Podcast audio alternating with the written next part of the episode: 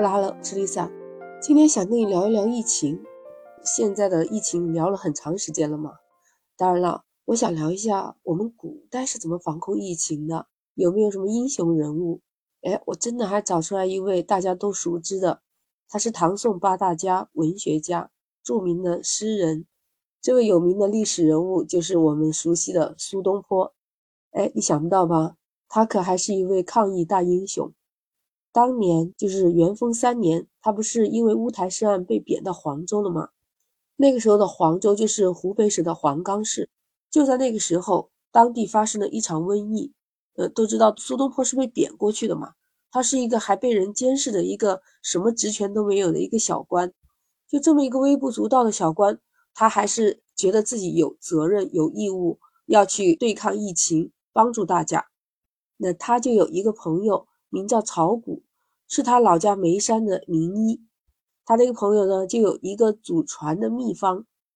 曹谷的祖上有个规定，说这个药方子不能传给外人。那苏东坡说：“哎，为了疫情，他准备去找曹谷要。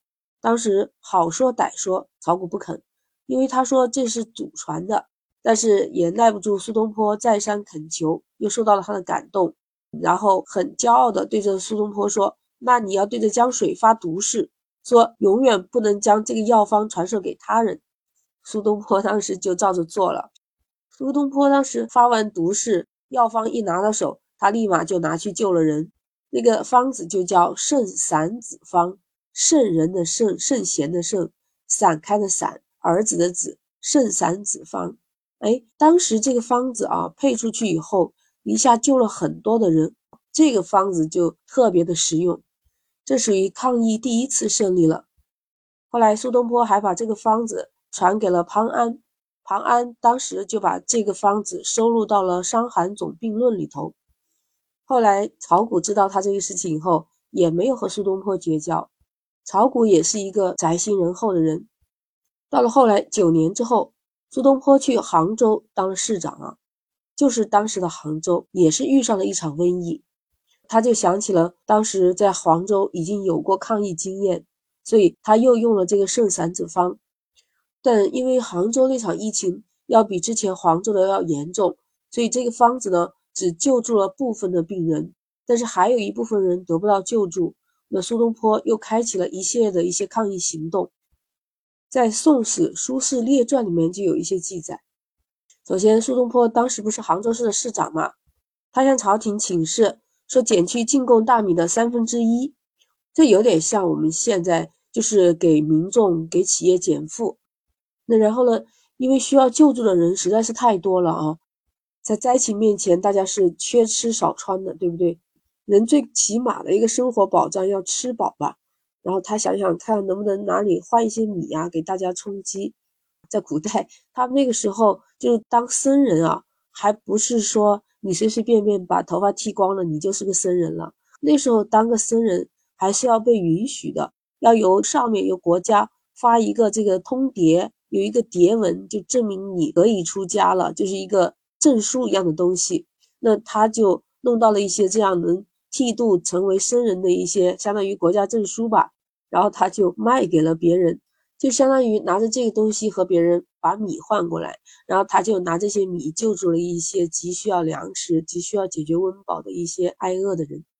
到第二年春天的时候，苏东坡又把长平仓库的大米只出一半的价格卖给老百姓，用来煮粥和熬药。他不光是做了这些，因为苏东坡是熟读医书吧，他知道这个瘟疫有传染性，而且杭州又是一个水路和陆路交汇的地方。如果进来的病例越来越多，传染的可能性就会越来越大，面积会越来越广，那造成死亡的概率就非常的大。他那时候就四处筹钱，然后呢，就自己也拿出来了五十两黄金，建了一个就类似于现在的方舱医院一样的，把这些病患啊集中在一个地方治疗。那这个类似于叫方舱医院的地方，有一个好听的名字。当时叫安乐坊，就是安居乐业的安乐坊，就是坊间的坊嘛。在那个时候疫情期间哦，收治了很多贫困的、没有钱治疗的病人。而在这个安乐坊里面，主要是由僧人进行管理和安排。他这个管理还挺科学的，就是把所有有病情的人都收进去了，然后直到好了才让你出来。那他也不是说大家混乱的都在一个里面，他是给这些病人也分类了，有的轻症，有的重症，就是怕为了防止交叉传染嘛。哎，你是不是会想，那是不是谁都可以去安乐坊收治吗？哎，你猜的没错，在那个时候就是的，只要是在他辖区内发现有感染，或者是已经被感染了确诊了，都有资格去这个安乐坊集中收治。经过了三年多啊。杭州当时流行的那场瘟疫才慢慢被控制下来。后来朝廷觉得苏轼这个举措还蛮有效果的，但凡以后国家有这样的瘟疫发生，都效仿这样的做法，而且国家就把这个坊间的名字就改成了叫安济坊，安全的安，救济的济。自从改成为安济坊以后啊，这些确诊的病人是享受了国家福利，就比之前苏东坡自己掏钱的要更加好。这个里面就。不仅是有医护人员啊，还有厨师、乳母这些。哎，你看看，其实这说明啊，朝廷和国家还是蛮重视这个疫情的。而且苏东坡的一些医学理论还被沈括写到了一套医书里面，就是后来见到的苏沈良方。从这件事情上来看，又让我对苏东坡产生了敬仰之情。你说那个朝代，当时的人们是不是对他也是很崇拜呢？可想而知了，是吧？虽然说疫情自古以来都有，但是大家抗疫的决心一刻都没有少过。尽管以前我们古代啊，可能很多的方法或者是没有这么科学、没有这么先进的一些治疗设备，但是我们古代也有他自己的一套防疫或者是减缓自己受到疫情伤害的一些方式。你看啊，如果说这次疫情基本结束，那怎么样恢复生产呢？古人也有他们的办法。你可能听说过，古人特别喜欢那烟熏火烧，对吧？就是所谓的用空气消毒法，嗯，弄个什么东西在房间里面去熏一熏、烧一烧，哎，这是有效的。因为以前的古代啊，在《验方新编》里面有记载说，用苍术末，哪三个字啊？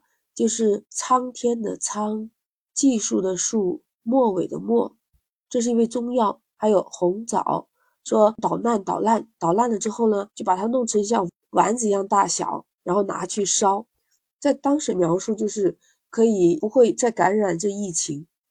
大概当时苍术就是我们现在的八四消毒液，或者是百分之七十五酒精这么一个成分。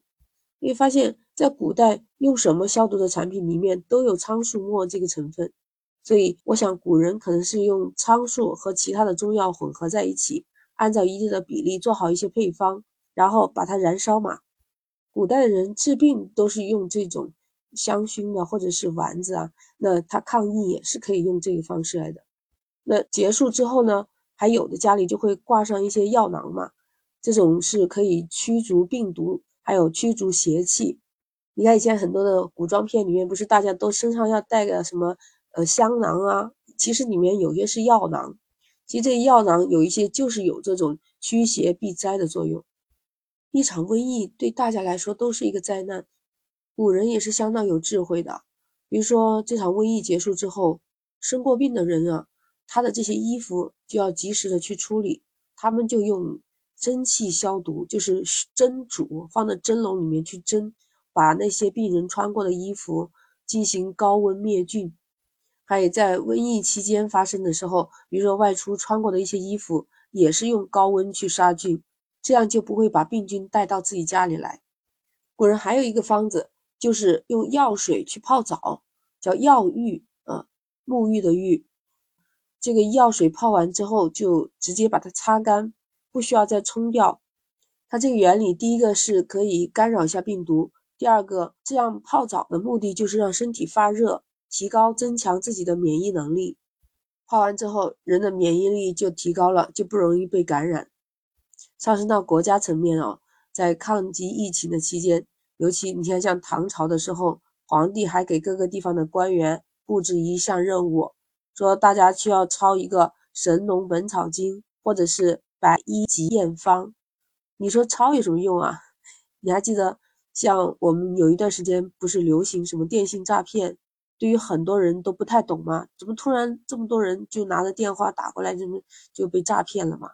然后你看我们国家或者是公安局啊，他们就会印很多的小册子发给你，这小册子写的是防诈骗手册，那他们官员给你抄的这个人手一份的就叫病毒防护手册嘛，《神农本草经》里面就会有记载应该怎么样操作，哎，大家老百姓才知道哦，我应该注意哪一些，是不是？这样大家都注意卫生，都注意防护的话，那病毒就不容易感染到你。所以我觉得古人的智慧真的是太强大了。当然了，自古以来瘟疫不断横行，不只有苏东坡一个抗疫英雄，还有很多很多的，我也没有一一说来。如果你还想说的话，可以在我的评论区留言。那 Lisa 今天就和你聊到这儿。如果你喜欢，就点击订阅关注美好电台。那我们下期再见。